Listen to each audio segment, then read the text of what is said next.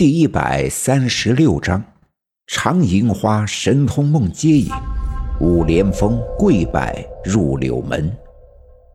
对于七岁的我来说，什么四方煞，什么拜入柳门，成为三太奶的弟子，都没什么概念。原以为这拜了三太奶以后呀，便会像我爸爸常常看的武侠小说里一样。要跟着师傅进入深山老林里修炼个十年二十年，最后下山闯荡江湖，铲奸除恶，成为一代大侠。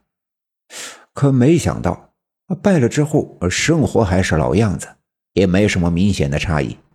原本对这事儿十分的好奇，可现在却多多少少的有些失望。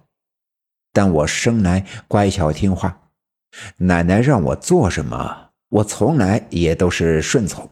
可就在大年三十的晚上，我跟奶奶去西园子的常三太奶庙祭拜了一番之后，觉得十分的困倦，便跑到屋子里，把脚塞进卷在炕里的行李卷下，躺在烧得热热乎乎的炕上，迷迷糊糊的睡着了。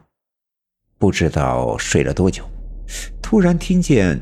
院子里有人喊我的名字，那声音轻柔舒缓，让人听了十分的舒服。虽然这声音是陌生的，又是深更半夜，但我却没有一丝的恐惧，便穿鞋下地，来到院子里四外查看。我们家的院子里早已是张灯结彩，新年的气氛十足。可家里的人却不知道都去哪儿了，整个院子里只剩下我自己。那声音从西面传来，我随着那声音来到西面，居然发现西园子里有一座宅院。尽管那屋子有些破旧，但窗子里透出的橘黄色的光，却让我感觉到十分的温暖。我推门进屋。屋子里的火炕上坐着一个面目慈祥的老太婆，正在悠闲的抽烟。见到我进屋后，招呼我来到她的身边，拉起我的左手，看了看我手心上的纹路，点了点头。我并不明白她的意思，只好睁大眼睛看着她的表情，希望从她的脸上得到一些信息。可在他的脸上，我却什么都看不出来。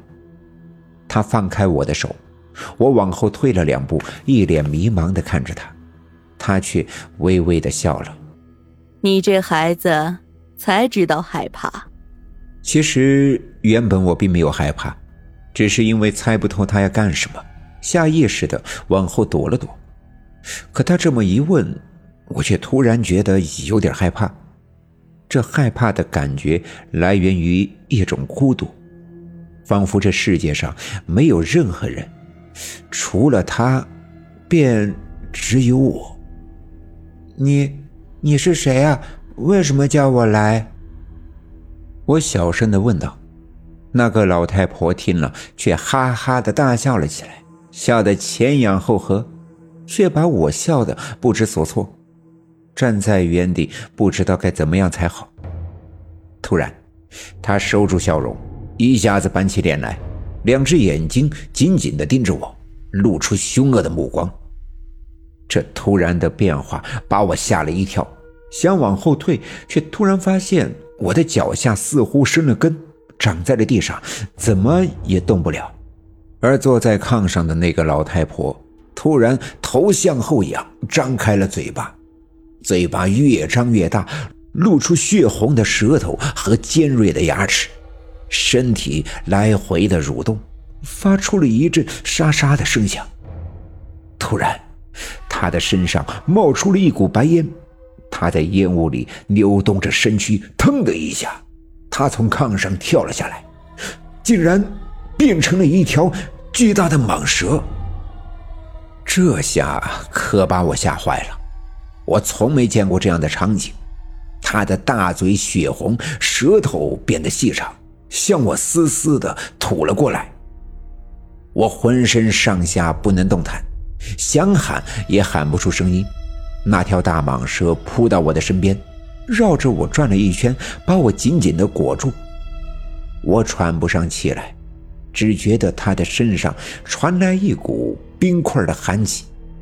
这寒冷的气息似乎瞬间把我浑身的血液凝结，我僵住了，仿佛变成了一个结了冰的雕塑，一碰便会变成无数块碎片。